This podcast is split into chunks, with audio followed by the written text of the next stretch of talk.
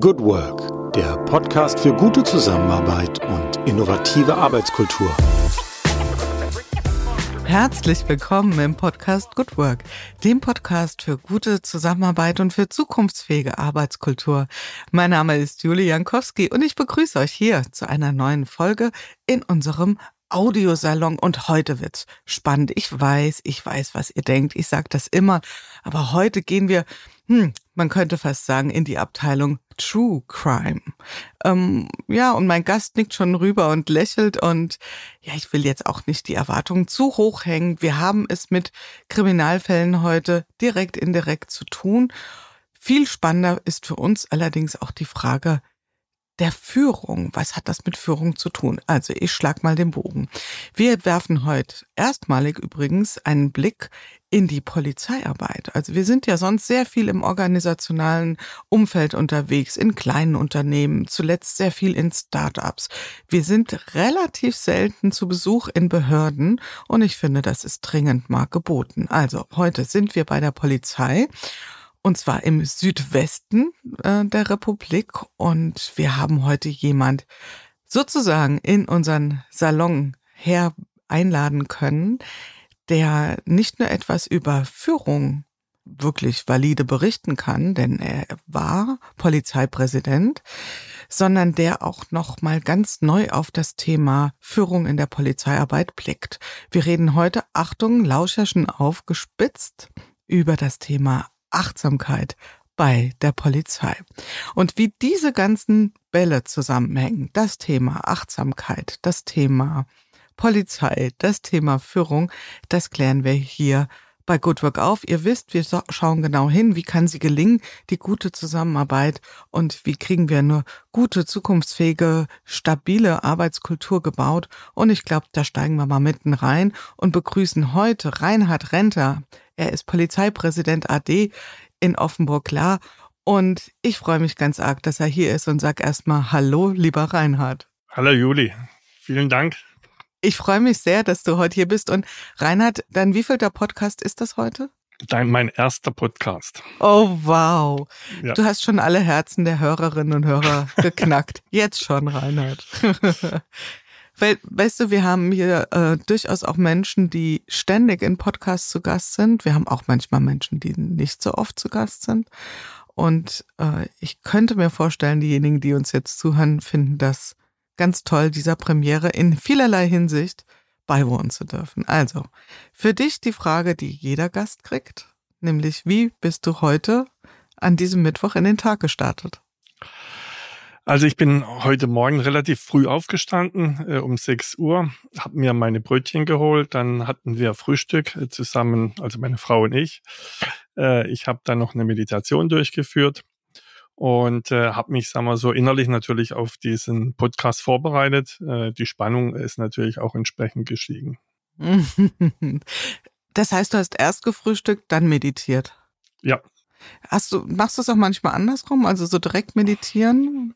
Nee, selten, weil der Morgen hat für mich bestimmte Rituale. Das hat etwas mit dem Frühstück zu tun, das hat etwas mit dem Eintauchen in den Tag zu tun. Äh, ein bisschen Zeitung lese natürlich so und, äh, und dann verlässt meine Frau auch, die arbeitet noch, äh, das Haus und dann habe ich Zeit. Mhm. Mhm. Und zu dem Ritual gehört, dass ihr gemeinsam frühstückt. Das habt ihr so praktiziert, auch während deiner noch äh, aktiven Zeit im Polizeidienst? Ja, wobei ich der Erste bin am Tisch und meine Frau kommt dann irgendwann dazu. also du bist ein, du bist eine, eine Lerche, keine Eule. Genau so. Im Gegensatz zu meiner Frau. Die hätte gerne noch die, ein bisschen. Die, die hält die Abende länger durch als ich. Wir reden hier immer drüber. Das, also diese Frage kriegt wirklich jeder Gast gestellt und es ist wirklich immer wieder spannend, was Menschen alles ver äh, veranstalten morgens. Und wie du sagst, so dieses Eintauchen gehört für dich beim Eintauchen auch dazu, dass du dir einen Überblick über die große, die kleine Politik verschaffst oder sagst du, ach, das holt mich früh genug ein am Tag? Nee, ich ähm, sag mal so, ich meide ein bisschen Ra Fernsehradio und äh, diese, diese Schreckensszenarien, die man da immer liest, weil ähm, die, die würden mich eher belasten. Ich möchte, sagen wir so, den Tag genießen. Ich habe so eine Dreiteilung, äh, seit ich Pensionär bin. Äh, die eine Geschichte ist, äh, etwas lesen für den Geist. Die zweite Geschichte ist äh, etwas äh, zu bewegen rund ums Haus, also Gartenarbeit, also mit der Erde in Berührung komme. Und das dritte ist äh, Sport, aber ich bin ein äh, Schönwettersportler. ja, und das hört sich ja schon sehr bewusst Dann Hast du dir im Vorfeld, bevor du in Ruhestand bist, das schon so als Prinzip zurechtgelegt oder ist es eher so, dass sich das ein bisschen gefügt hat und wenn du jetzt drauf schaust, siehst du diese drei Tätigkeitsfelder oder wie, wie verhält sich das? Es verhält sich so, dass äh, ich äh, dem Tag bewusst eine Struktur gebe.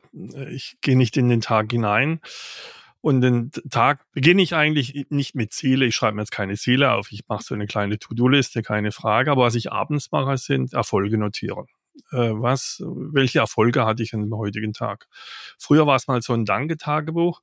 Jetzt ist ein bisschen so Richtung äh, Erfolge. So ein positiver Rückblick auf den Tag. Mhm. Weil mein Ziel ist im Prinzip, dass ich äh, den Fokus auf die schöne Seite des Lebens äh, äh mhm. erhalte, bei mir erhalte. Mhm.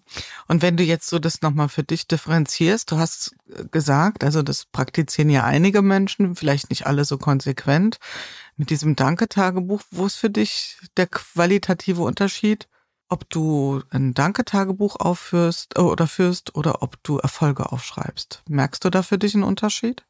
Ja, dieses Danke-Tagebuch war ein bisschen mehr emotional. Äh, Erfolge ist eher so ein bisschen äh, rational. Das hat etwas damit zu tun, was habe ich heute vor und was habe ich alles erreicht. Aber es ist für mich so eine, so eine Befriedigung. Mhm. Der Tag war mhm. für mich, äh, ja, der Tag hat mir ein Stück wieder, hat mich ein Stück weitergebracht. Mhm. Weil äh, es kommt ja aus der Achtsamkeit. Ich lebe ja nicht in der Vergangenheit, die ist vorbei, die Zukunft erlebe ich nicht.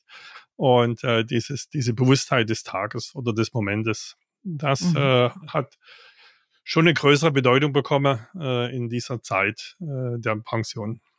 Mhm.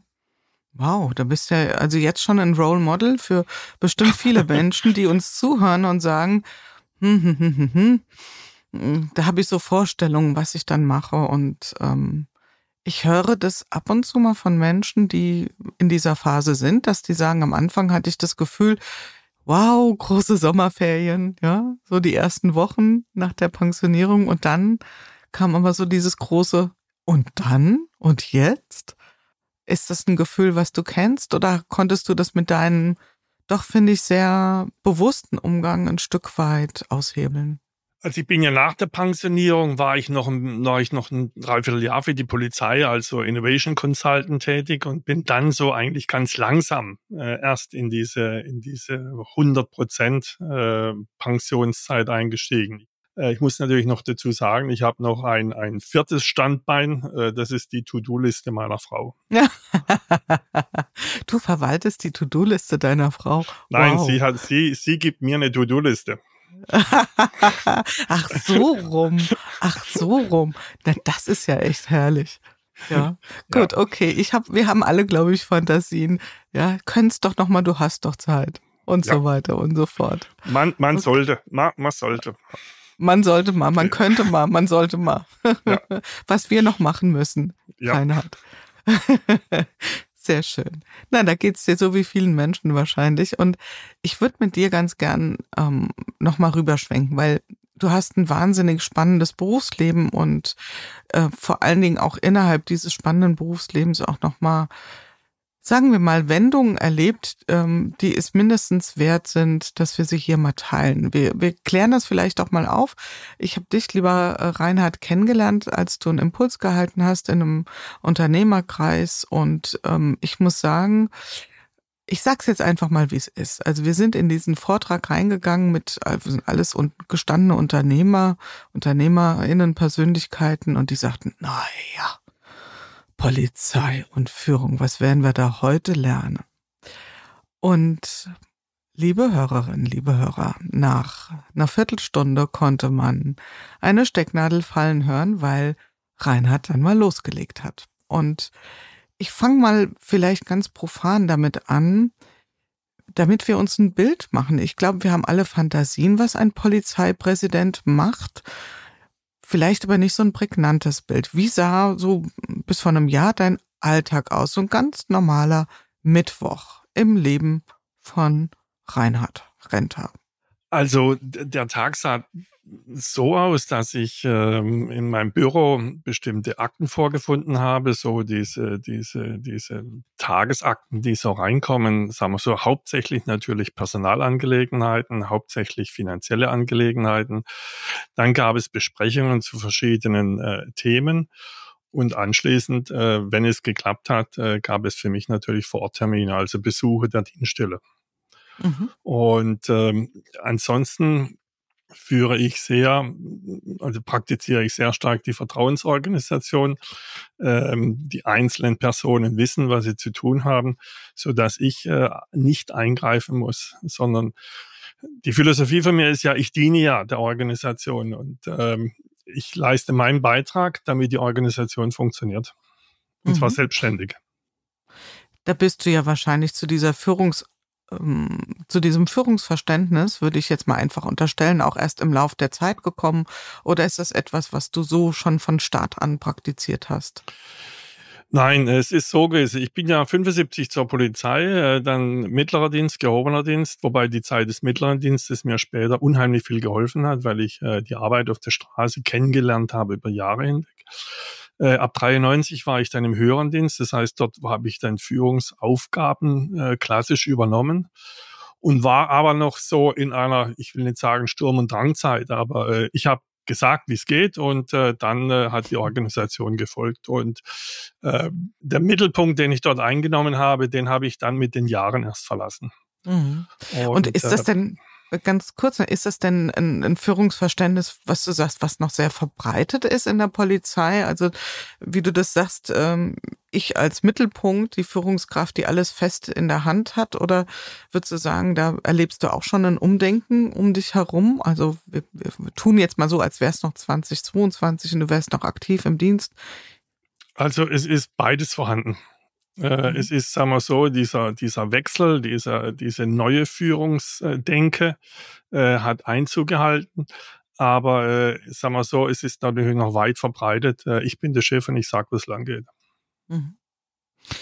Und das ist ja eine Sache, ob das ähm, Autorität ist ja, hat ja auch was mit freiwillig Folgen zu tun. Also ich kann ja viel mit dem Füßchen aufstampfen, wenn letzten Endes die Mitarbeitenden sagen, äh, also mal ganz ehrlich, ohne uns, dann funktioniert das irgendwann auch nicht.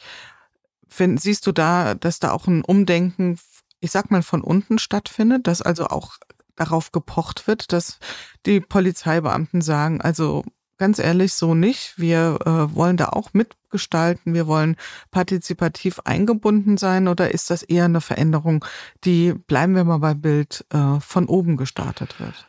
Also es gab so, eine, so, eine, so ein Kippen Anfang 2000, 2005, 6, 7 äh, hat man auch die neue Generation gespürt. Und dann später natürlich diese X, Y und, und, und, und Z-Generation, die Einzug gehalten haben bei der Polizei, dann auch in Führungsverantwortung reingekommen sind. Da hat man dann dieses Umdenken festgestellt. Wobei wir haben ja zwei Phasen bei der Polizei. Die eine Phase ist die Alltagsorganisation. Da äh, verlangt man doch sehr viel Selbstständigkeit. Äh, in diesen Phasen des Einsatzes, insbesondere bei, bei, bei Sofortlagen, also es passiert irgendetwas, da gilt tatsächlich Befehl und Gehorsam. Und da verlangt man auch von der Führung, sag, was los ist, sag, was gemacht werden muss und wir machen's. Mhm. Weil äh, in solchen Lagen hat man nur oben einen großen Überblick. Mhm ich komme nochmal zurück an den Punkt, wo ich dich gefragt habe, wie sieht der Tag aus eines Polizeipräsidenten? Ähm, wie muss ich mir das ganz konkret vorstellen? Also du hast das jetzt ja sehr schön geschildert. Also einmal der polizeiliche Alltag, ja, der eher vielleicht auch auf einer Vertrauensarbeit fußt. Und dann auf der anderen Seite der, der Sonderfall, der Einsatzfall. Ähm, wie würdest du das sagen? Ist der Sonderfall nicht der Regelfall im Polizeidienst oder ist das etwas, was dann in der Form mh, hm, doch gar nicht so häufig vorkommt? Also man muss ja immer die verschiedenen Ebenen sehen. Der Sonderfall beim Polizeipräsidenten sind natürlich äh, große Unglücksfälle, Eisenbahnunglücke, äh, Bank, Banküberfälle gibt's ja keine mehr, aber sagen wir so große Schadensereignisse. Äh, das sind die Sonderfälle für den Polizeipräsidenten. Auf der Schicht, also da, wo das tägliche Leben stattfindet, da ist es so, dass äh, der Dienstgruppenführer die Führungskraft ist. Und ähm, da ist es so, dass äh, die Kollegen rausgeschickt werden und je nachdem, äh, welche Lage das ist, dass äh, entweder Anweisungen kommen oder man sagt, nee, der Kollege, der rausfährt, der hat das alles im Griff. Mhm.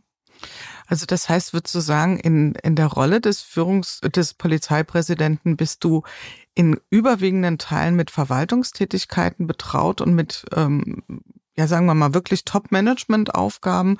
Oder hast du noch, jetzt mal abgesehen von diesen Sonderfällen, Berührung zu dem, was im Streifenwagen passiert? Also wie ist da so der Kontakt? Wie ist der Kommunikationsfluss? Also der Kontakt ist, äh, ich bin weit weg davon. Und äh, ich weiß auch nicht, was am Tag alles passiert. Äh, ich werde unterrichtet, wenn größere äh, Ereignisse stattfinden.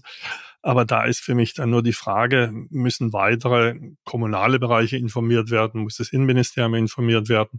Also da geht es dann eher so um, um Kommunikation und ähm, ähm, dass jeder weiß, äh, was vorliegt, je nachdem, welche Organisation da noch äh, dazukommen. Ich selber, sagen wir so, das Hauptaugenmerk von mir ist dann eher der Komplex Organisationskultur. Was muss ich tun? Äh, oder welche Maßnahmen können, kann ich tun? Und äh, wie entwickeln wir uns weiter? Äh, dass diese Organisationskultur vorhanden ist. Ich möchte es mal so beschreiben. Für mich war immer wichtig, dass auf der Dienststelle, dass der Mitarbeiter morgens mit der gleichen Freude reinkommt, wie er abends nach Hause geht. Was bedeutet das? Das bedeutet, dass auf der Dienststelle ein Geist herrschen muss, äh, in dem sich der Mitarbeiter oder die Mitarbeiterin wohlfühlen. Und ein Mitarbeiter, der sich wohlfühlt, um den muss ich mich nicht kümmern. Der arbeitet, der arbeitet gut, weil er selber ja für sich auch etwas leisten möchte. Und was muss ich tun? Ich muss tun, ich muss sehen, wenn er reinkommt, muss eine Führungskraft da sein, die ihn wertschätzend willkommen heißt, begrüßt. Er muss ein entsprechendes Arbeitsumfeld haben und er muss eine Arbeit haben, die sinnvoll für ihn ist. Das heißt, die auch seinen Fähigkeiten entspricht. Und das ist die Führungsleistung und das sind die Systeme, die ich in der Organisation herstellen möchte und auch praktiziert haben möchte, dass dieses, dieses Umfeld geschaffen wird. Das hat was mit, Mitarbeiter, äh, mit Mitarbeitergesprächen zu tun. Das hat das mit Vorgesetzte-Feedback zu tun. Das hatte das für mich zu tun mit der, mit der Mitarbeiterbefragung, die alle zwei Jahre durchgeführt wird, um zu sehen, wo stehen wir eigentlich? Und hier hatte ich ja kurz bevor ich dann in Pension ging, auch meinen für mich persönlich größten Erfolg. Wir hatten in Baden-Württemberg die höchste Beteiligungsquote bei der Mitarbeiterbefragung und äh, das beste Ergebnis. Und ja, das ist ja das ein sind, zweifaches. Das sind, Genau, zweifacher Erfolg, wenn ich das sagen kann, ja. Also allein schon die Beteiligung ist ja auch schon ein Erfolg, dass viele ja. daran auch mitmachen. Mhm. Und das war für mich, und das sind für mich so die Gradmesser äh, meiner, meiner, meines Wirkens, um es mal mhm. so zu sagen. Weil äh, ich, ich spüre ja nicht, äh, was ich in, in Rastatt, Baden-Baden, La, also das sind die, die Polizeireviere, das sind die Bereiche, für die ich zuständig bin, äh, tut. Ähm, ich versuche nur, das, was ich beschrieben habe, mit Leben zu füllen und später noch Achtsamkeit, aber da kommen wir später noch dazu. Und, ähm, und sagen wir so, die Instrumente am Laufen halten. Und an der Stelle ist es Zeit, unseren heutigen Werbepartner kurz vorzustellen. Das ist Personio. Ihr kennt das Thema, wenn ihr mit Personalarbeit vertraut seid. Es nimmt sehr viel Zeit in Anspruch, es ist komplex und hier kommt Personio ins Spiel. Denn die ganzheitliche HR-Plattform kümmert sich genau um sämtliche Personalprozesse, Dinge wie Personalverwaltung, Entwicklung, Lohnabrechnung, Recruiting, gestaltet sie einfach transparent und gebt euch damit Zeit für die Dinge, die wirklich im Mittelpunkt stehen sollten, nämlich die Mitarbeitenden. Personio richtet sich speziell an mittelständische oder auch kleinere Unternehmen, hat Kunden wie Teufel, Statista, About You und gerade hat das Unternehmen eine große HR-Studie rausgebracht. Ich pack mal ein paar Fakten auf den Tisch. Ich weiß, das interessiert euch. Fast zwei Drittel der HR-ManagerInnen, die befragt wurden, sagen, dass sie vor lauter Verwaltungsaufgaben nicht mehr die Zeit finden für wirklich strategische Arbeit. Ja, und da gibt's hier wirklich gerade viel zu tun. Ich denke an so Themen wie Fachkräftemangel. Wir reden auch hier viel von Remote-Arbeit, von hybriden Arbeitswelten. Und bei dem Stichwort machen sich tatsächlich 70 Prozent der Befragten Sorgen, wie man das am besten gestalten könnte. In Zukunft, so die Aussage der Befragten, wird die Bedeutung der Personalabteilung noch steigen. Also es ist höchste Zeit, sich diesen strategischen Herausforderungen zu stellen. Vielleicht steht ihr mit eurem Unternehmen gerade an der Stelle, eure Personalprozesse einmal näher unter die Lupe zu nehmen, dann wird es höchste Zeit, sich mit Personio vertraut zu machen. Ihr findet den Link direkt in den Show Notes unter personio.de slash goodwork, goodwork klein und zusammengeschrieben, habt ihr direkten Zugang zu Personio und vor allen Dingen auch zu der HR-Studie. Die könnt ihr euch dort kostenfrei herunterladen. Jetzt bist du ja in einem Umfeld und äh, da kommen wir auch nochmal, wenn wir nochmal so die eine andere Station in deinem Lebenslauf ähm, aufgreifen. Du bist ja in einem Umfeld wirksam oder wirksam gewesen, was ja jetzt nicht wirklich gerade nur von positiven Stimmungen und Ereignissen geprägt ist. Also Polizeiarbeit heißt ja auch, oder vielleicht sogar vor allen Dingen, sich mit den Schattenseiten des Lebens, des sozialen Lebens auseinandersetzen zu müssen. Und du sagst, das ist ja ein hoher Anspruch. Die Menschen kommen mit äh, einer gut gestimmten, mit einer guten Gestimmtheit ins Büro, in, in die Dienststelle und äh, euer Anspruch war und ist, dass äh, das über den Tag nicht so verwelkt. Ja, also ich kenne das auch noch so, so eine Stimmung, die kann echt über den Tag verwelken. Morgens doch alles prall und frisch und äh, am Nachmittag ist schon nicht mehr so viel Lust da. Wie sorgt ihr dafür? Oder das kannst ja nicht, du bist ja kein Zauberer, du kannst dich ja nicht in die Mitte setzen und Zaubertrank ausgeben, sondern das, das kann ja, wenn nur über Systeme greifen, über Formate, über Haltung. Ähm, was war da so dein wie soll ich sagen, ja, dein, deine spezifische Haltung, aber auch vielleicht sowas wie ein Werkzeugkasten. Der Werkzeugkasten bestand aus mehreren Dingen. Und zwar einmal, ich habe vorhin gesagt, habe das Arbeitsumfeld. Das heißt, ich habe viel Geld investiert in äh, die Technik, in die, in die Schreibtische. Jeder hat einen höhenverstellbaren Schreibtisch, jeder hat einen zweiten Bildschirm und so weiter und so fort. Also wenn der Kollege arbeitet, dann hat er, soweit es ging, alles zur Verfügung gestellt bekomme. Das Zweite und das Wichtigste für mich ist, die Führungs sind die Führungskräfte. Ich habe rund 200 Führungskräfte oder hatte rund 200 Führungskräfte und bin mit diesen Führungskräften jedes Jahr äh, zu einer zweitägigen Klausurtagung in ein Hotel gefahren. Also immer Gruppengröße 20 bis 25 und habe die zwei Tage selbst moderiert. Und da ging es darum, welche Rolle haben Sie in der Organisation? Welchen Anspruch habe ich an Sie? Und welchen Anspruch haben Sie an mich? Und da ging es nicht um, äh, wie nehme ich einen Unfall auf, also nicht die fachlichen Dinge, das können die alles, sondern die Frage ist, wie führe ich? Wie gehen wir miteinander um? Was bedeutet Wertschätzung? Anerkennung und so weiter und so fort. Die ganzen Instrumente der Führung äh, die wurden dort vermittelt und dann gab es noch ein Highlight, das ist auch einmalig.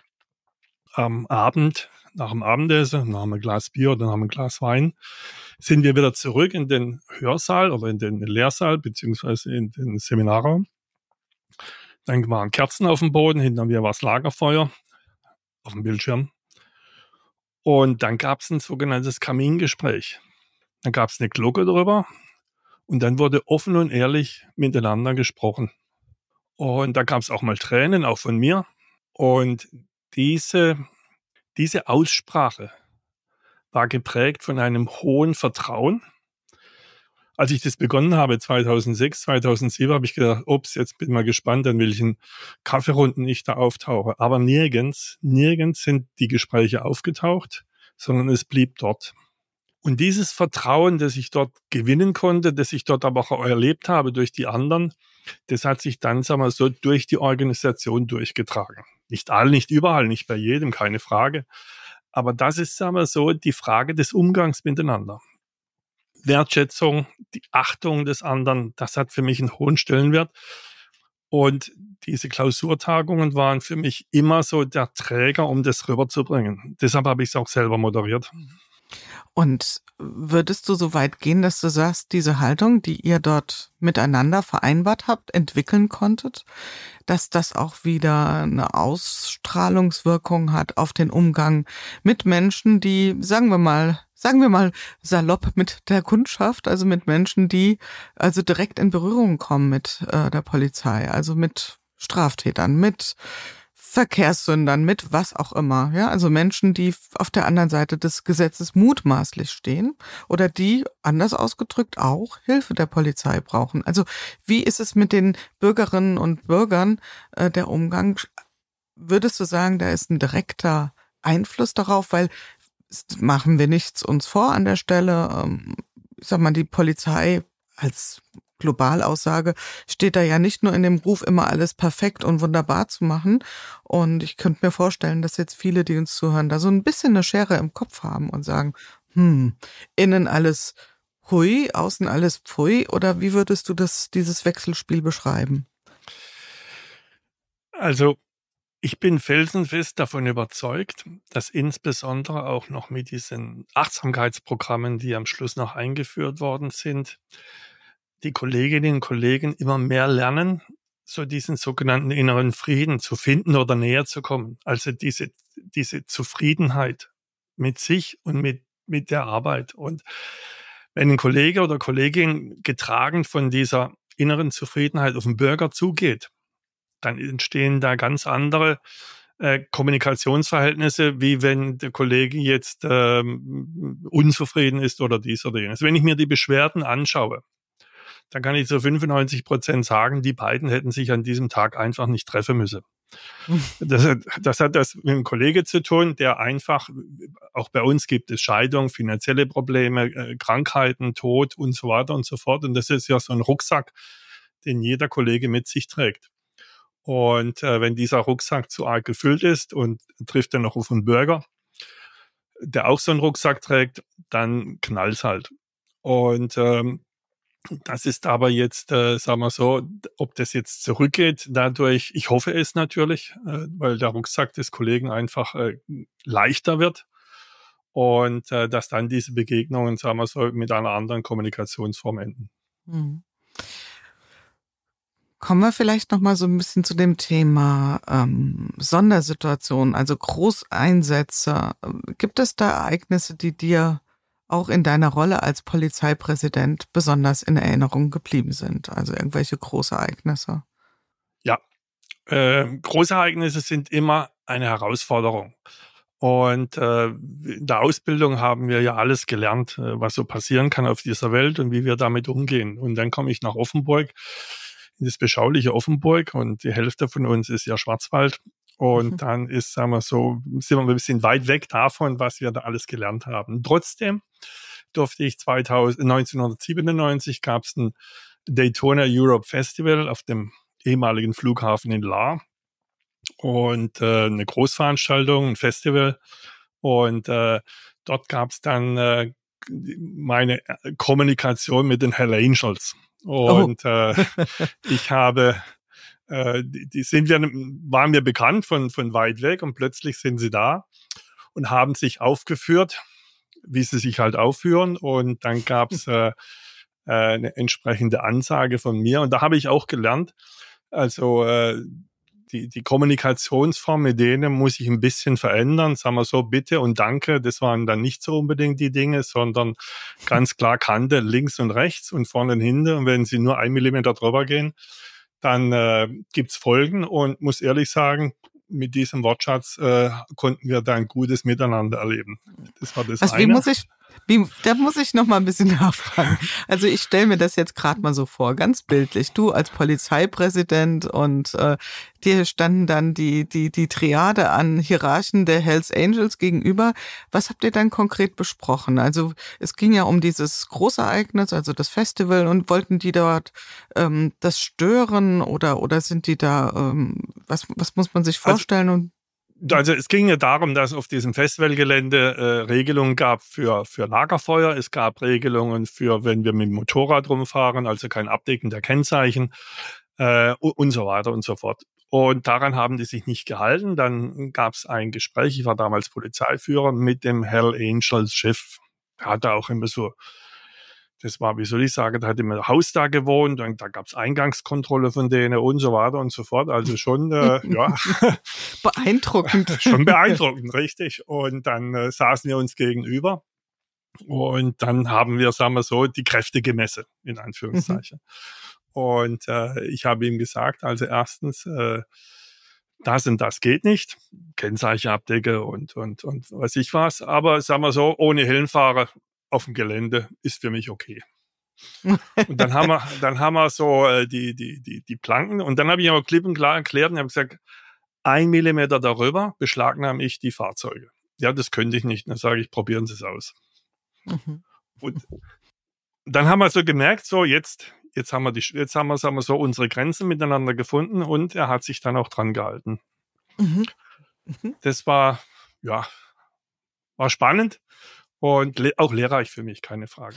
Das heißt, du musstest auch ein Stück weit äh, die Kommunikationskonzepte äh, der Hells Angels erstmal durchdringen, durchschauen. Du hast ja gesagt, also bestimmte Umgangsformen und dich darauf einstellen. Würdest du sagen, das hat geholfen, dass du verstanden hast, wie muss ich die adressieren? Oder war es auch eine innere, unverrückbare Haltung, die da transportiert wurde deinerseits? Äh, eine Mischung aus allem? Das Problem ist ja, er darf ja sein Gesicht nicht komplett verlieren. Das war mir natürlich auch klar. Auf der anderen Seite, äh, Hausherr waren wir. Und äh, jetzt musste man, sagen wir so, einen Weg finden, äh, wo wir miteinander gut auskommen konnten. Also das, mhm. äh, das war mir schon klar. Und wenn er dann mit mir etwas, nicht unverschämt, aber sagen wir so, etwas beherrscht mit mir gesprochen hat, habe ich das zugelassen. Mhm. Äh, das war aber weder, es ging ja nicht um mich, sondern es ging ja um seine Position den anderen gegenüber. Und äh, ja, also von dem her gesehen eine große Erfahrung für mich. Mhm. Und das Ergebnis hat gezeigt, also es ging einmal, hat einer irgendwie sich nicht dran gehalten, wir haben es beschlagnahmt und dann wussten wir wieder, okay, alles klar, die Linie war gerade kurz okay. mal überschritten. Und dafür durften sie mal eine Runde ohne Helm fahren. Ja. okay, ja, ein Verhandlungs, äh, ich glaube, man wird in der Verhandlungstaktik sagen, äh, das ist hier Harvard-Prinzip Win-Win, ja, beide ja. Seiten gewonnen und äh, die eigenen Positionen ein Stück weit hinten angestellt und das gemeinsame Interesse rausgearbeitet. Sehr schön. Und gibt es vielleicht noch irgendwas, wo du sagst, das war auch ähm, ein spektakulärerer Fall? Also ich habe es ja auch so gerahmt am Anfang. Ein bisschen True Crime wollen wir hier natürlich auch serviert bekommen, lieber Reinhard. Also von ja. daher. Also was gab es noch? Es gab natürlich äh, das NATO-Treffen der 26 Staats- und Regierungschefs 2009. Äh, die haben sich äh, getroffen in Kehl, sind dann über die Brücke nach Frankreich. Dann gab es ja das Treffen in Frankreich. Zuvor am Tag waren sie in Baden-Baden. Ich war für den Bereich Offenburg-Kehl zuständig. 4600 Leute äh, hatte ich in meinem Bereich eingesetzt. Ein Jahr Vorbereitungszeit. Und diese Geschichten, äh, Gully zuschweißen, Briefkäste abhänge, äh, die gibt's alle. Also mhm. ich habe schon viel gesehen, ich habe schon viel erlebt, aber da da habe ich Dinge äh, erleben dürfen, äh, einmalig in der, in der, mhm. in der Vita eines, eines Polizeiführers. Und ähm, äh, ja, 11.000 Gefahrenpunkte hatten wir in Kehl äh, ermittelt und haben diese bearbeitet. Wie, wie soll ich das alles beschreiben? Dimensionen, wie wir sie eigentlich nicht kennen bei uns. Und trotzdem dieser Herausforderung zu begegnen und mit einer gigantisch tollen Mannschaft äh, das dann entsprechend umzusetzen, auch erfolgreich umzusetzen, das ist natürlich ein Highlight. Mhm. Was war für dich da die größte Herausforderung dabei? Die Infrastrukturseite, die Organisationsseite, die Kommunikationsseite, das strategische Projektmanagement. Da sind ja so viele Aspekte, die da reinspielen. Was würdest du sagen, hat dich vielleicht besonders gefordert? Besonders gefordert hat eigentlich, dass die ganzen Systeme, die man entwickelt hat, das hat etwas mit Verkehrsfluss zu tun, das hat etwas mit Sicherheit zu tun, das hat auch etwas damit zu tun, dass beispielsweise für jeden der 26 Staats- und Regierungschefs eigene Evakuierungspläne geschmiedet werden mussten, die natürlich auch aufeinander abgestimmt sind. Äh, das, äh, sagen wir so, das zu koordinieren, und das System so aufrechtzuerhalten, dass wenn irgendwo etwas ist, dass tatsächlich die richtigen Maßnahmen dann sofort eingeleitet werden, das war die große Herausforderung. Und man muss sich ja so vorstellen, man hat ja ein riesiger Stab äh, wo alles irgendwo geregelt ist. Aber dass diese Zahnrädchen dann natürlich auch, wenn was ist, ineinander eingreifen, das war so die große Herausforderung.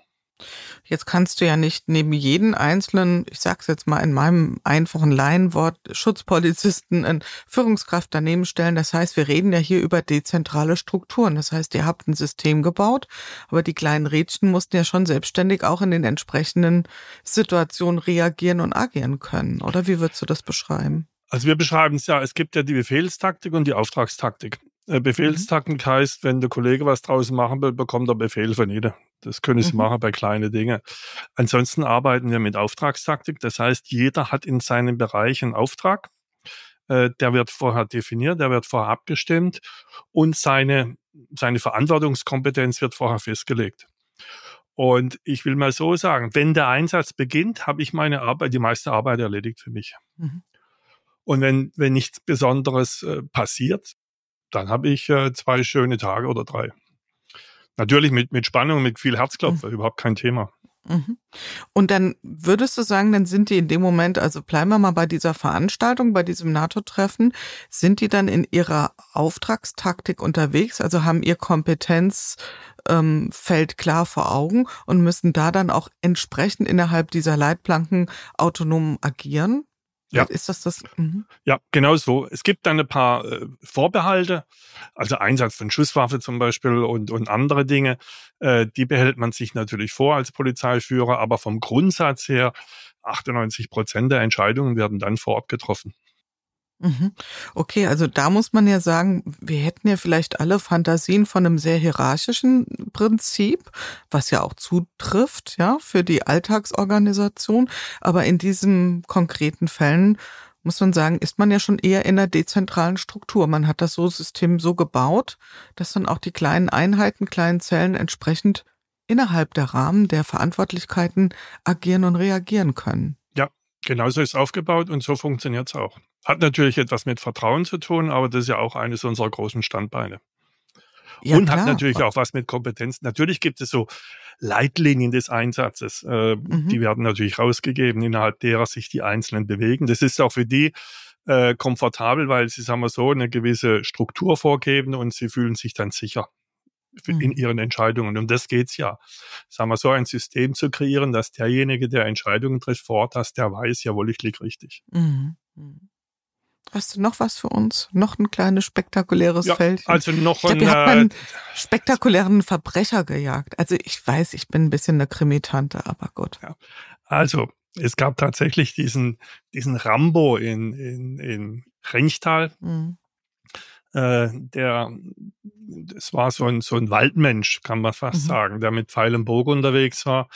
Der wurde kontrolliert von vier Kollegen. Der hat diesen Kollegen unter bestimmten unglücklichen Voraussetzungen hat er den Kollegen die Schusswaffen weggenommen und ist dann in den Wald geflüchtet. Und äh, wir haben dann ihn gesucht, nicht gejagt. Wir haben ihn gesucht und äh, und zwar eine Woche lang mit äh, Hunderte von Kolleginnen und Kollegen, mit Hubschraubern, mit Wärmebildkameras, mit Videoüberwachung und so weiter und so fort. Der wurde natürlich gesehen, mal in Offenburg, mal da, mal dort. Und ähm, das war eine schwierige Situation für uns. Und zwar, weil man so einen Wald nicht einfach durchkämmen kann oder durchsuchen kann. Äh, weil wenn Sie Waldstücke durchsuchen, müssen Sie ja den durchsuchten Bereich absichern. Und es äh, ging natürlich dort nicht. Steillage und auch nachts. Wie wollen Sie nachts den Wald absichern? Und äh, diese Jagd äh, nach ihm war komplex, kompliziert, auch mit viel, wie ist er drauf? Ist er, ist er, liegt er irgendwo und, und, und, und, und verhungert? Oder ist er tatsächlich auf, auf Jagd nach Polizeibeamten? Das war alles äh, unklar. Und, äh, und dann natürlich auch die Presse. Wir waren im Sommerloch. Wir waren in einer in New York waren wir in der Zeitung, im japanischen Bereich waren wir in der Zeitung. Also es war ein großes Interesse und entsprechend waren auch die Pressekonferenzen und entsprechend war natürlich auch der Druck auf uns. Und ähm, das war tatsächlich äh, von Sonntag 11.30 Uhr ging's los äh, bis am Freitagnachmittag um 15 Uhr, als wir ihn dann äh, festnehmen konnten. Eine Woche mit vielen Auf und Abs, äh, aber mit einer gigantisch hohen Motivation der Kolleginnen und Kollegen. Man muss sich ja vorstellen, wir hatten zweimal zwölf Stunden Schichte und äh, alle Kollegen hatten natürlich die volle Montur an. Das heißt, äh, Schutzwesten, entsprechende Helme und so weiter, was auch, sagen wir so, im Sommer nicht unbedingt äh, die beste Bekleidung ist. Aber alle waren, wie soll ich sagen, wenn ich als äh, die Absperrung besucht habe oder da und dort, es waren alle richtig gut drauf. Und das war schön, mhm. das zu erleben. Mhm. Was hat zum Erfolg geführt? Wie habt ihr ihn bekommen? Wir haben ihn dadurch bekommen, dass er sich, äh, er war am Schluss dehydriert, er war am Schluss orientierungslos und äh, dann ist er einfach irgendwo losgelaufen und wir konnten ihn festnehmen. Mhm. Er hat sich dann noch gewehrt, keine Frage. Ein Kollege wurde leider auch noch verletzt, aber äh, er wurde dann äh, entsprechend festgenommen er lag halt im Wald, er hat uns auch ab und zu mal gesehen, aber äh, wie gesagt, äh, es ist unheimlich schwierig, äh, solche topografischen Verhältnisse, wie wir dort haben, äh, systematisch zu durchsuchen. Hm, das glaube ich. Und du hast das gerade schon so ein bisschen touchiert. Ähm, ich stelle mir das jetzt auch wieder aus Führungssicht oder aus Verantwortungssicht sehr anspruchsvoll vor. Du hast auf der einen Seite ein System von Vertrauen, von Transparenz, von Offenheit nach innen zu deinen Mitarbeitern, zu deiner Führungsebene. Und dann hast du aber auf der anderen Seite ähm, sowas wie Phänomene wie Presse, wie Öffentlichkeit, wo du ja da sehr dosiert nur transparent und offen vorgehen kannst. Wie hast du das so in dir moderiert, dass du sagst, äh, nach dorthin in das System oder in dem System ähm, spiele ich die ganze Bandbreite der Offenheit, der Transparenz und äh, in das andere System rein äh, sind die Schotten ge geschlossen oder zumindestens nur ganz kleine Luken auf. Wie gehst du damit um? Ich stelle mir das so als Person in dir hat sich das ja beides so vereint, anspruchsvoll vor. Es ist ja immer, die Frage ist, was können wir der Presse rausgeben und was müssen wir der Presse rausgeben? Auf der einen Seite äh, warten wir natürlich auch darum, dass äh, wir Hinweise bekommen und so weiter und so fort. Das heißt, bestimmte Grundbotschaften äh, über die Presse zu vermitteln, das war das eine. Die Presse hat ein Bedürfnis, das zu befriedigen, war das andere. Ansonsten äh, geht es natürlich los, dass, äh, dass die Presse selbstständig ermittelt und dann äh, Fakten schafft, äh, die sich die später wieder schwierig aus der Welt zu schaffen sind. Und, äh, und ich muss ehrlicherweise sagen, die Presse war, äh, war auf unserer Seite. Also äh, es Ende der Woche ging es natürlich langsam los, hoher Aufwand und dies und jenes und noch nichts gefunden. Und dann merkte man ganz langsam, dass, äh, dass es kippt.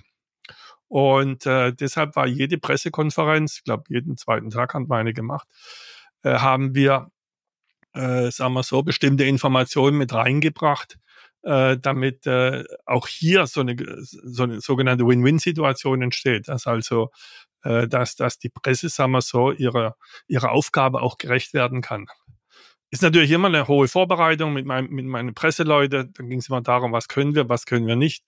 Äh, natürlich auch die Informationen über den Täter, die uns vorliegen. Äh, welche Informationen können wir rausgeben, welche nicht. Das sind Absprachen mit der Staatsanwaltschaft äh, zu führen und, und, und. Und äh, auf der anderen Seite muss ich aber ehrlicherweise sagen, das sind Herausforderungen, das sind Ereignisse, das sind Dinge, die einem fordern. Und äh, dafür ist man auch da. Und äh, äh, ich will nicht sagen, dass ich mich, dass ich mich gefreut habe oder sowas, aber sagen wir so, es hat mich dann schon motiviert, auch in dieser Rolle. Naja, ich würde mal sagen, also mehr Wirksamkeit kann man kaum spüren, oder? Ja. Was ist dein Blick auf Macht? Mein Blick auf Macht, ich habe keine Macht. Ich bin Diener der Organisation. Ich diene der Organisation und ich habe äh, aus der Literatur habe ich äh, gelesen, dass, äh, oder habe dort so meine Rolle wahrgenommen. Ich sorge dafür, dass andere größer werden. Und äh, weil ich, ich habe natürlich aufgrund meiner Position habe ich Macht in Anführungszeichen, äh, weil ich habe natürlich die Möglichkeit, Entscheidungen zu treffen äh, für die Organisation, aber nicht die Motivation darf nie aus mir herauskommen, um mich persönlich in eine bestimmte Position zu bringen, sondern ich diene der Organisation, um das geht's. Hm. Ich hatte hier mal einen Autoritätsforscher. An der Stelle auch nochmal wirklich eine ausdrückliche Empfehlung, sich die Folge anzuhören mit Frank Baumann-Habersack, also der sich wirklich dem Phänomen der Autorität verschrieben hat. Und er sagt, Autorität ist ein Phänomen, was immer wirkt, wenn mindestens zwei Personen zusammenkommen. Also ob wir das so anerkennen wollen oder nicht, das wirkt. Und zwar geht es um das Führen und Folgen, also es ist erstmal eine Zuschreibung von außen und es ist das freiwillige Führen und Folgen. Also ich folge freiwillig einer Führung und ähm, das finde ich ganz interessant. Und er sagt ja auch, das hat natürlich die Komponente von, wie du sagst, formeller Macht, ja, also formelle Autoritätsbestandteile. Ich bin halt hier der Hierarch oder ich bin hier der Polizeipräsident. Qua Rolle wird mir eine gewisse Autorität zugeschrieben. Die reicht aber nicht. Ich brauche auch die, ähm, er führt das dann auf das römische Reich zurück, ja, Autoritas, also die ähm, Beziehungsmacht, also dass quasi die Menschen mir auch freiwillig folgen und auch mich sozusagen über die Beziehungsgestaltung legitimieren. Hochspannend kam mir jetzt so in den Sinn und äh, ich glaube, das passt hier an der Stelle ganz gut, wie du das auch beschreibst. Und da sind wir ja ganz persönlich bei dir, denn es gibt einen Knick, kann man sagen, oder ein Ereignis in deinem Leben, wo du plötzlich ganz anders ähm, gefordert warst. Also bis jetzt haben wir ja so ein Bild von, ich sag mal, einem echten Leadership, ja, Prinzip, was du aktiv gelebt hast und an der Stelle lupenreines Führungsverständnis und auch ähm, durchaus auch ein Mensch, der hier in seiner Kraft gewirkt hat. Es gab eine Phase in deinem Leben, da war es mit der Kraft so ein bisschen schwierig. Ähm, was ist dir da passiert, Reinhard? Ja. Also ich war äh, Projektleiter. Für, wir haben ja 2013 Baden-Württemberg neu organisiert. Äh, aus den 38 Polizeidirektionen wurden zwölf Polizeipräsidien. Ich hatte den Auftrag, das Polizeipräsidium Karlsruhe aufzubauen, das größte, und äh, war dann auch vorgesehen als Präsident vom Polizeipräsidium in Karlsruhe. Das war dann auch alles geklärt. Im Januar 2014 habe ich dort auch meine Funktion angetreten. Und dann wurde ich angezeigt. Und zwar anonym angezeigt äh, wegen Untreue. Das heißt, dass ich mit Steuergeldern nicht ordentlich umgegangen sei. Ich hätte mir zum Beispiel eine Bulthauptküche gekauft mit versenkbarem Bildschirm und so weiter und so fort. Daraufhin hat das Ministerium mich von meiner Aufgabe entbunden, hat mich ins Ministerium versetzt und äh, dann gingen die Ermittlungen gegen mich los. Äh, dann gab es in der Folge weitere anonyme Anzeigen gegen mich. Alles rund um äh, Verstöße, angebliche Verstöße gegen, gegen Vorschriften der Polizei. Und äh, ich war tatsächlich von einem Tag auf den anderen, war ich in einer anderen Welt.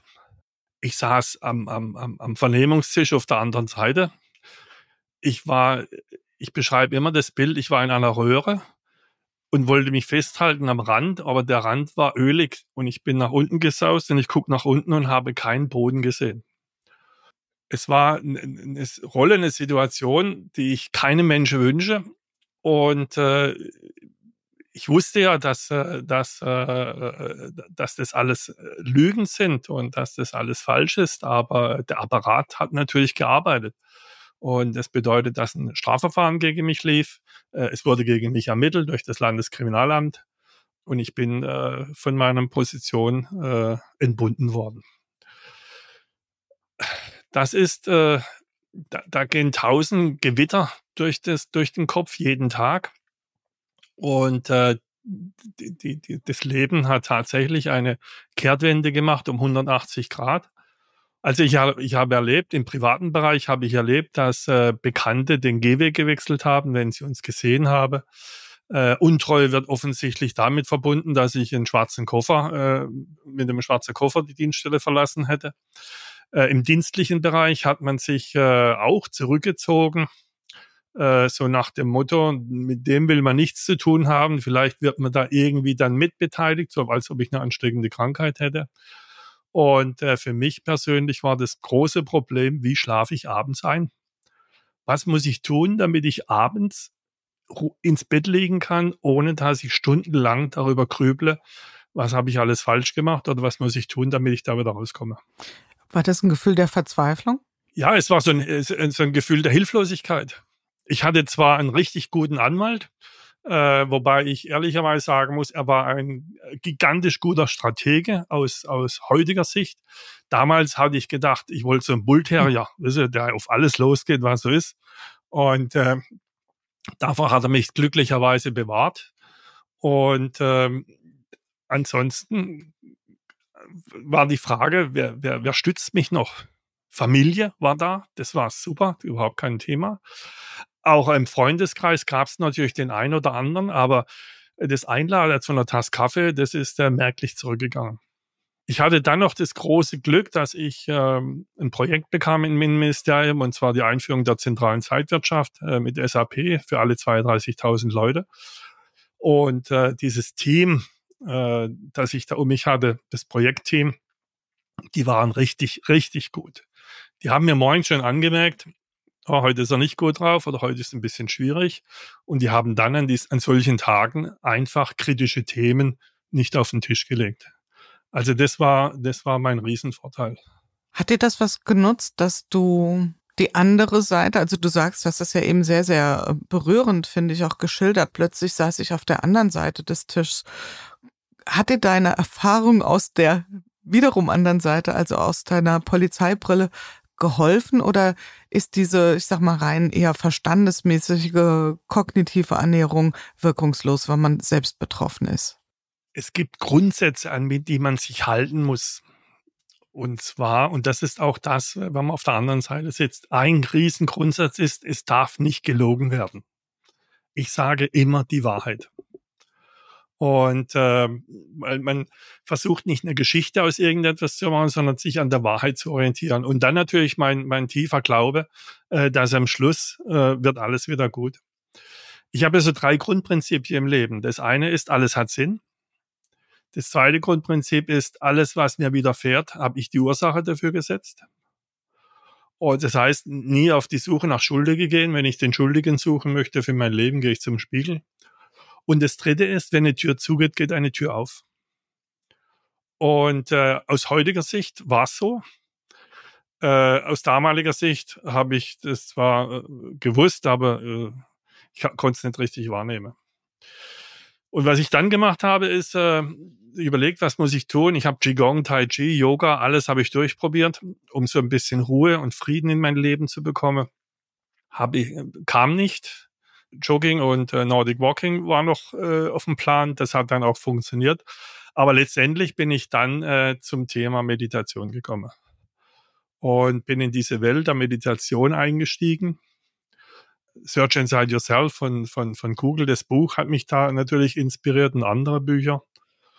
Und dort habe ich dann auch meinen Frieden gefunden. Dort habe ich dann auch diese, diese Ruhe in mir wieder gefunden mit diesen Techniken. Mhm. Das heißt also ganz buchstäblich, du konntest erstmal wieder schlafen. Hm? Also der, der in Aufruhr gebrachte Geist kam zu einer gewissen Ruhe, zu einem Frieden, wie du es schilderst. Und wie hast du das dann erstmal nur für dich genutzt, also als quasi Coping-Mechanismus, um durch diese schwierige Krise zu kommen?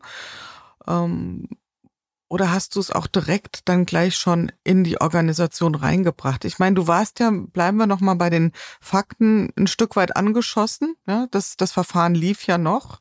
Es war ja noch nicht klar, wo geht's hin. Ähm, hast du das dann noch für dich behalten und gesagt, ich nutze das für mich, vielleicht mit der Familie geteilt? Oder bist du damit schon sehr offen, sehr früh sehr offen umgegangen? Nee, ich habe es nur für mich genutzt habe es nur für mich genutzt, weil Meditation und, und Polizeipräsident, das sind jetzt nicht äh, zwei Dinge, die, äh, die jetzt, sagen wir so, für den einen oder anderen zusammenpassen. Und äh, letztendlich ging es um mich. Es ging ja auch um das Selbstwertgefühl. Mhm. Äh, was ist man sich selber noch wert? Also solche Dinge sind ja alle angekratzt. Und äh, das alles wieder zu finden für mich, äh, das habe ich dann über die Meditation, mhm. über die verschiedenen Möglichkeiten im Bereich der Meditation wieder gefunden. Du hast ähm, sehr selbstkritisch und äh, sehr eindrucksstark hier auch gesagt, ähm, wenn ich einen Schuldigen suche, dann gehe ich zum Spiegel. Die Geschichte ist ja gut ausgegangen. Ich glaube, wir dürfen jetzt mal den positiven Dreh nehmen. Also mit anderen Worten, es war tatsächlich ja gar nichts dran an den Vorwürfen. Ja. Und was hat das mit deinem Verhalten zu tun gehabt, dass es überhaupt so weit kommen konnte? Also warum gab es diese Vorwürfe? Die Frage ist ja immer, wie wirkt man in der Organisation? Und äh, ich war ja äh, Leiter der Polizeidirektion Offenburg seit 2005 und war einer von 38 äh, Polizeiführern in Baden-Württemberg in der obersten Ebene. Und ähm, ich war noch viel, ich war noch im Bereich der Organisationsentwicklung unterwegs. Ich habe noch äh, parallel dazu immer Großprojekte gemacht, also Einführung von Führungsinformationssystemen habe ich gemacht. Dann habe ich die Balance Scorecard eingeführt und äh, habe viele Dinge im Bereich der Organisationsentwicklung unternommen und habe vielleicht auch an der einen oder anderen Stelle den anderen erklärt, wie es geht, auf meine Art, wie ich halt, wie ich halt bin. Und äh, da hätte ich vielleicht ein bisschen leiser äh, durch, äh, durch das Leben gehen sollen. Und äh, weil äh, der ein oder andere, kam mir alles anonym, hat dann mal die Chance gesucht, jetzt gehen wir es mal zurück. Und ähm, von dem her gesehen denke ich, dass äh, mein Auftreten, mein Verhalten nach außen äh, war nicht immer optimal, was das betraf. Und hat dann tatsächlich äh, diesen anonymen Anzeigeerstatter, oder ich glaube, es waren mehrere, äh, sagen wir so, hinterm Ofen hervorgelockt. Das wurde mit anderen Worten auch nie richtig aufgeklärt, wer oder welche Einheit von Menschen dahinter stand? Nee, es gab Hinweise, aber letztendlich wurde es nie richtig aufgeklärt. War das dir ein Bedürfnis? War das für dich ein Bedürfnis ja. oder also wenn wir schon so ehrlich hier unterwegs sind oder war für dich wichtiger, dass einfach die Wahrheit ans Licht kommt? Also die Wahrheit im Sinne von an den Vorwürfen ist nichts dran. Da, mein Anwalt hat am Schluss zu mir gesagt, und dieser Satz blieb auch in mir haften, Herr Renter, es ist jetzt alles vorbei, aber gehen Sie nicht auf Kriegspfad. Versuchen Sie nicht, ihn zu finden, weil Sie werden dadurch schlaflose Nächte bekommen. Also auf Deutsch gesagt, ich werde nie meinen Frieden finden. Und an dieses habe ich mich gehalten. Ich habe nicht gesucht. Ich hatte meine, meine ähm, Verdacht, dass es der und der sein könnte und so weiter. Aber das hat mich dann auch nicht mehr groß berührt. Ich konnte tatsächlich Abstand dazu nehmen. Weil auch da war für mich klar, äh, wenn der liebe Gott möchte, dass äh, hier noch äh, eine gewisse, wie soll ich sagen, sagen wir so, dem noch was passieren sollte, dann wird er das richten und ansonsten ist es auch okay. Mhm. Würdest du sagen, dass dir die ähm, Meditation, also auch Achtsamkeit, geholfen hat, da auch im Glauben und in der, im Vertrauen deinen Mitarbeitenden gegenüber zu bleiben? Ja, eindeutig. Also wenn ich mich, wenn ich mich äh, erinnere, wie war ich vor 10, 15 Jahren, wie bin ich äh, die letzten fünf Jahre unterwegs gewesen. Also das waren doch schon zum Teil zwei Welten. Mhm. Und äh, hat natürlich auch was mit dem Alter zu tun, hat auch etwas damit zu tun, dass man äh, dann Positionen erreicht, äh, sagen wir so, rehabilitiert. In der Zeitung oder verfolgt in der Zeitung wurde ich immer auf der Seite 1, rehabilitiert in der Zeitung wurde ich ja dann auf der Seite 17 rechts unten. Und äh, für mich tatsächlich rehabilitiert wurde ich dadurch, dass man mich dann später zum Polizeipräsidenten in Offenburg gemacht hat. Wenn sie einen Fleck auf dem Hemd habe, würde sowas nicht passieren. Mhm. Da war für mich dann dieser diese innere Genugtuung oder Friede oder wie man es auch nennen mag, der war dann wieder mhm. hergestellt bei mir. Die äußere Form, ja, also auch zu sagen, äh, damit wurde ja nach außen auch symbolisiert, es war nichts dran. Ja, viel wichtiger. Ja. Und kommen wir dann jetzt mal zu dem Punkt, du hast dann deine Erfahrung, deine innere Erfahrung, deine Erlebnisse, dein vielleicht auch verändertes Verständnis, was Führung bedeutet, auch vielleicht die eigene Reflexion wirklich ja ganz aktiv in deine Führungsarbeit eingebracht. Was hast du gemacht? Ja, ich habe, ich habe viel Literatur gelesen, keine Frage, äh, was das betrifft. Ich habe John Kabat-Zinn äh, gelesen. Ich habe dieses äh, schon erwähnte Buch von Google, Search Inside Yourself, gelesen. Bin dann in Holzkirchen äh, in das Benediktushof war ich bei entsprechenden Seminaren Achtsamkeitsseminaren, Mindfulness, Leadership-Seminaren. Dann äh, habe ich äh, gelesen, was äh, Peter Posselmann macht bei SAP, was Alexander Hobach macht bei, bei Daimler oder Petra Martin bei Bosch und so weiter. Und äh, bin dann auch noch in diese Mindful Leadership Konferenz hineingekommen nach Wittenherdete. Ich war noch auf der letzten Präsenzveranstaltung 2020 und habe dort auch Otto Scharmer live kennengelernt mit seiner Theorie U und war dann so, so hoch inspiriert, dass ich mir gesagt habe, das braucht auch die Polizei. Und ähm, wir konnten natürlich aus finanziellen Gründen das Programm Search Inside Yourself nicht kaufen, aber äh, ich war dann schon so weit, dass wir gesagt haben, okay, wir bauen das selber zusammen, habe äh, noch entsprechendes Coaching erhalten von verschiedenen Seiten und habe dann aber die Grundprinzipien übernommen. Erstens, eigene Kolleginnen und Kollegen auszubilden, äh, das Seminar aufzusetzen, Achtsamkeitsseminar, zwei Tage. In Klöstern haben wir sie durchgeführt. MBSR-Lehrgänge haben wir dann noch gemacht für uns. Und äh, vor anderthalb Jahren sind wir dann damit gestartet, das beim Polizeipräsidium Offenburg anzubieten. Mit großem Erfolg. Das klingt mir jetzt ein bisschen zu glatt, Reinhard. Ich frage mich gerade, also jetzt kommen wirklich ganz normale Polizeibeamte, die Streife fahren in die Dienststelle und dann sagt der, wie auch immer der Vorgesetzte dann, wie die, äh, der Begriff ist, sagt so, jetzt machen wir erstmal, starten wir mal unsere Morgenbesprechung mit einer Meditation. Muss ich mir das so ganz genau konkret vorstellen? Nein. Ist, also so, so, so geblümt ist mein Leben jetzt auch nicht da gewesen. Also, das war natürlich so, erstens ähm, diese, diese zweitägige Seminar zu entwickeln. Das ist ja nicht so, man sitzt mal hin, macht schnell einen zweitägigen Workshop, sondern das hat lange gedauert. Äh, dann die Ausbildung, die Auswahl und die Ausbildung der Kolleginnen äh, als Moderatorinnen hat natürlich entsprechend gedauert.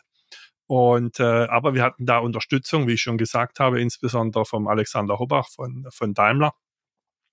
Und äh, dann natürlich das in die Organisation reinzutragen, da war schon klar, das äh, wird nicht so einfach sein. Äh, es gab entsprechende Informationsveranstaltungen, die ich durchgeführt habe für die Führungskräfte, aber an den Gesichtern konnte ich schon lesen, na ja, gut, okay, da muss man noch eine Schippe drauflegen.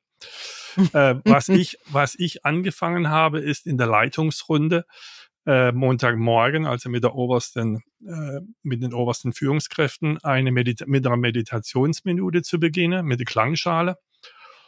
Und äh, da war klar, das musste ich jetzt, konnte ich jetzt nicht diskutieren, machen wir es, machen wir es nicht, sondern ich habe es einfach eingeführt. Punkt. Und äh, ich wusste es, da wird ein, zwei Monate dauern, bis klar war, äh, bis, sagen wir so, bis die dann auch, sagen wir so, den Nutzen darin sehen. Warum? Wenn Sie in der Besprechung sehen, dann kommen die Leute rein. Zum Teil hängen sie noch in dem Gespräch auf dem Flur. Andere haben Unterlage dabei vom nächsten, von der nächsten Besprechung. Das heißt, die hängen gedanklich schon in der, in der Zukunft. Und was ich wollte, ist, wenn Sie hier am Tisch Platz nehmen, dass Sie hier und jetzt sind. Und mit dieser Meditationsminute, die ich von, von, von SAP äh, übernommen habe, habe ich Sie in den Moment hineingebracht. Und es ging zwei Monate. Dann war, dann war das plötzlich, ja, ist okay. Wir kommen rein, sitze hin und äh, machen diese eine, eine Minute Meditation auf Anleitung von mir. Das war eines äh, der, der Schritte, äh, die wir durchgeführt haben. Und bei, der, bei den Achtsamkeitsseminaren war mir klar, wir bieten die Seminare an. Es werden welche, die Freiwilligen werden hingehen und die erzählen es dann weiter. Und wir müssen einfach nur gut sein und dann wird das auch ein Erfolg. Und genau so war's. Noch viel, noch viel Reaktanz natürlich bei der Führung. Was muss das sein? Und für, ja, für, für das haben wir Geld und für andere Dinge haben wir kein Geld und so. Also die Sprüche gibt's natürlich immer noch. Aber diejenigen, die dort waren, haben den Nutzen für sich erkannt. Mhm. Also Argumente sind ja in so einem Umfeld immer stumpf. Ja, jede Erfahrung schlägt jedes Argument. Wenn ich merke und spüre, dass es mir in meinem täglichen Arbeiten, in meinem Führungsalltag, was auch immer meine Aufgabe ist, ähm, wirklich einen Mehrwert gibt. Und ich frage nochmal nach dieser Meditationsminute. Hast du beobachten können, dass, das waren ja alles deine Führungskräfte, also oberste Ebene, dass die das auch wiederum bei sich integriert haben? Weil das wäre ja nochmal sozusagen die nächste Stufe der, der, des, des Engagements. Ja? Also ich habe am Schluss äh, erlebt, dass also insbesondere im Bereich der Schutzpolizei hat der dortige Leiter das für seine Besprechungen mit übernommen. Und äh, ich gebe aber dem Ganzen natürlich äh, drei, vier Jahre, äh, mhm. bis, sagen wir so, diese, diese Achtsamkeitsthema auch äh, Teil unserer Kultur wird oder unserer DNA, wie ich immer sage. Und ähm, weil man scheut sich noch ein bisschen davor. Wobei auf der anderen Seite, äh, wir werden auch in Baden-Württemberg als Klangschalenpolizeipräsidium benannt. Und äh, das war für mich ein Lob. Mhm. Ja, da muss man ja auch so zu stehen, dass du sagst, ich sehe das als Lob, als Auszeichnung und nicht ja. als eine Verunglimpfung. Ja. Und äh, als ich äh, verabschiedet wurde äh, letztes Jahr, und dann waren so die ganzen Gäste da, 200 äh, aus Politik und Kommune und so weiter, haben mein künftiger, haben mein Stellvertreter und künftiger Präsident, äh, sind wir als, als alle saßen, sind wir nach vorne gegangen, haben kurz was gesagt, wie es abläuft, und dann habe ich gesagt, so, und jetzt machen wir eine Ankommensminute. Habe meine Klangschale hochgehoben und dann mussten alle äh, Atemübungen machen. Und dann ging die Verabschiedung los. Und wie waren die Reaktionen nachher darauf? Also, wie soll ich sagen? Äh, also ich habe es als positiv empfunden, überhaupt kein Thema. Wir haben unserem, unserem, unserem äh, Klangschalenpräsidium alle Ehre getan dadurch. Und äh, meine Vision ist ja, äh, dass, sagen wir so, das Thema Achtsamkeit jetzt nicht in Offenburg äh, da nur verbreitet wird, sondern dass es Teil äh, auch der Polizei in Baden-Württemberg wird und insgesamt natürlich auch in der Behördenstruktur Einzug nimmt. Mhm. Das wäre jetzt natürlich meine nächste Frage gewesen. Bevor ich noch eine ketzerische Frage habe, hat es, hast du es mit dieser Verabschiedungsfeier einmal im ganz positiven Sinn auf Platz eins der oder auf Seite eins der Presse geschafft? Ja, ja, natürlich. Äh, äh, es hat, äh, ich hatte, ich hatte, sagen wir so, in der Zeit in Offenburg, ich hatte noch das Treffen der Finanzminister und Notenbankchefs in Baden-Baden. Das lief auch gut. Auch da war ich auf, mhm. waren wir auf der Seite eins äh, mit dem Fassen von dem Rambo waren wir, waren wir oben.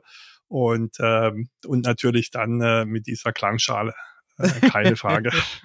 Okay, also du hast für Schlagzeilen gesorgt. Ja. Und die Frage, die sich mir jetzt anschließt, du hast es schon ein bisschen angedeutet, gibt es denn schon, also das ist ja wie so ein Stein, den man ins Wasser wirft, ja, der so ringförmig nach außen so seine Wellen zieht. Beobachtest du, dass das Thema Achtsamkeit, ähm, so wie ihr es auch praktiziert habt in oder praktiziert, dass das jetzt auch in anderen Polizeipräsidien, in Polizeidirektionen in Baden-Württemberg schon übernommen wurde? Es hat euer Modell Schule gemacht. Ähm, was tust du aktiv auch dafür? Also, äh, da ich jetzt nicht mehr so nah dran bin an der Organisation, bekomme ich das nicht mit. Was ich festgestellt habe, in dem einen oder anderen Kopf von Führungskräften ist es angekommen. Äh, insgesamt in der Breite leider noch nicht. Aber da sage ich natürlich auch, äh, so etwas braucht seine Zeit. Was tue ich noch dafür? Äh, ich habe äh, in der Literatur im Polizeimanagement-Handbuch, das jetzt wieder neu rauskam im Frühjahr, äh, habe ich entsprechende Artikel geschrieben hierzu, äh, das Achtsamkeitsprogramm.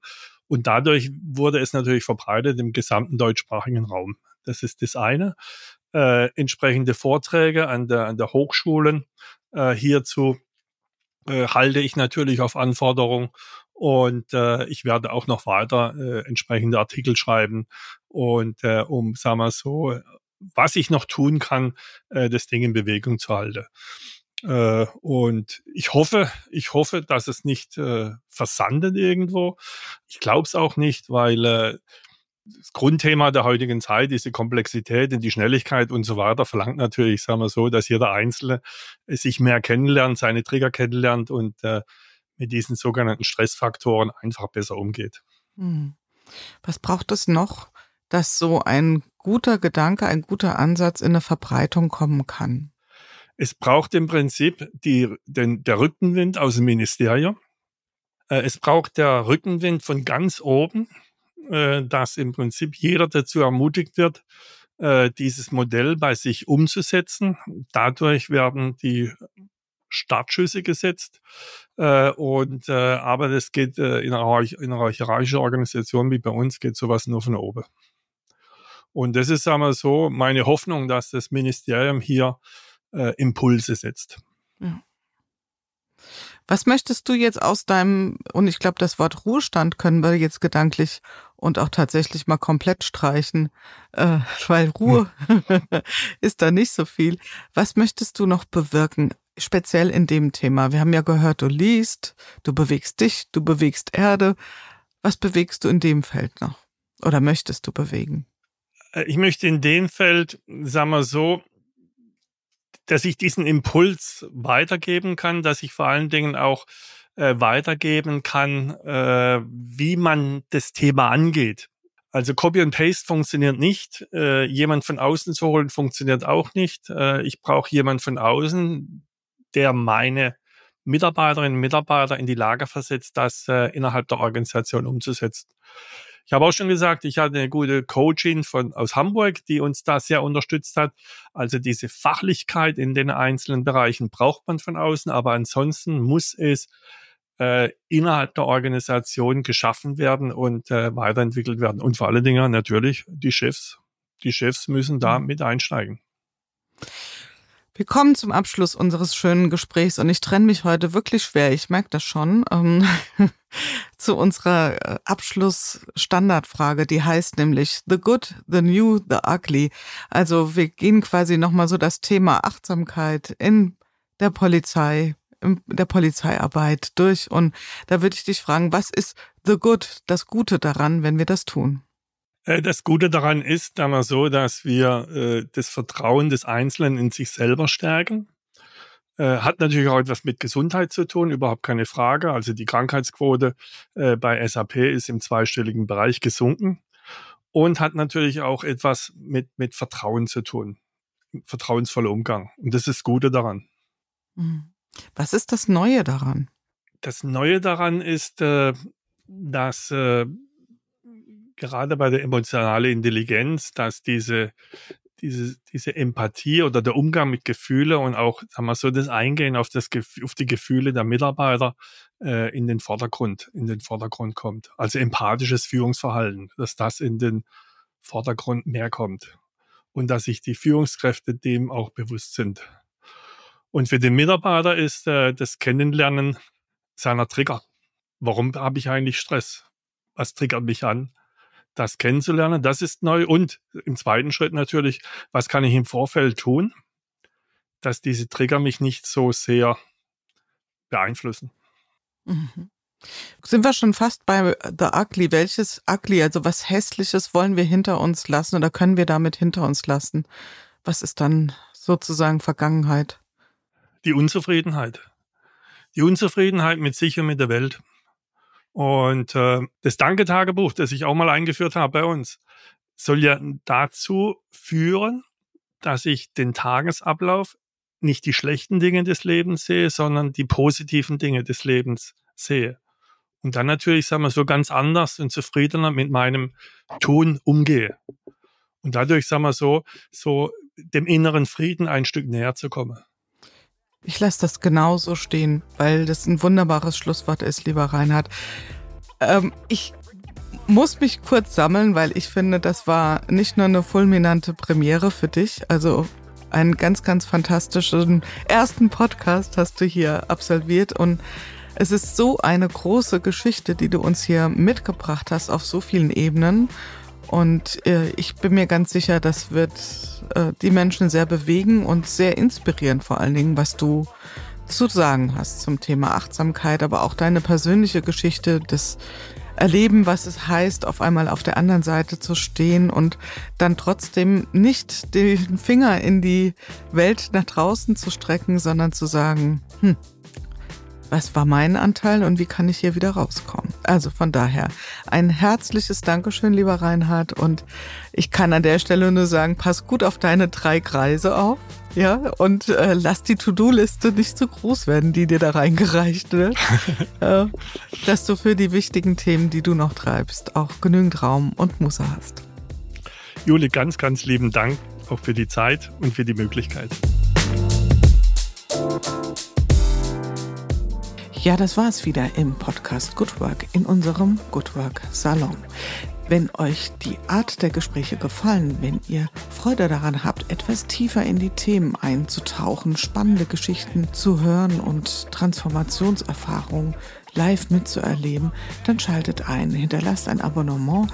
Ihr findet den Podcast überall dort, wo man üblicherweise Podcast findet. Das heißt bei Apple, bei Spotify, seit kürzerer Zeit auch bei YouTube. Ich freue mich auf jeden Fall, wenn ihr wieder einschaltet und freue mich auch über Nachrichten auf allen möglichen Kanälen von euch. Und bis dahin, passt gut auf euch auf.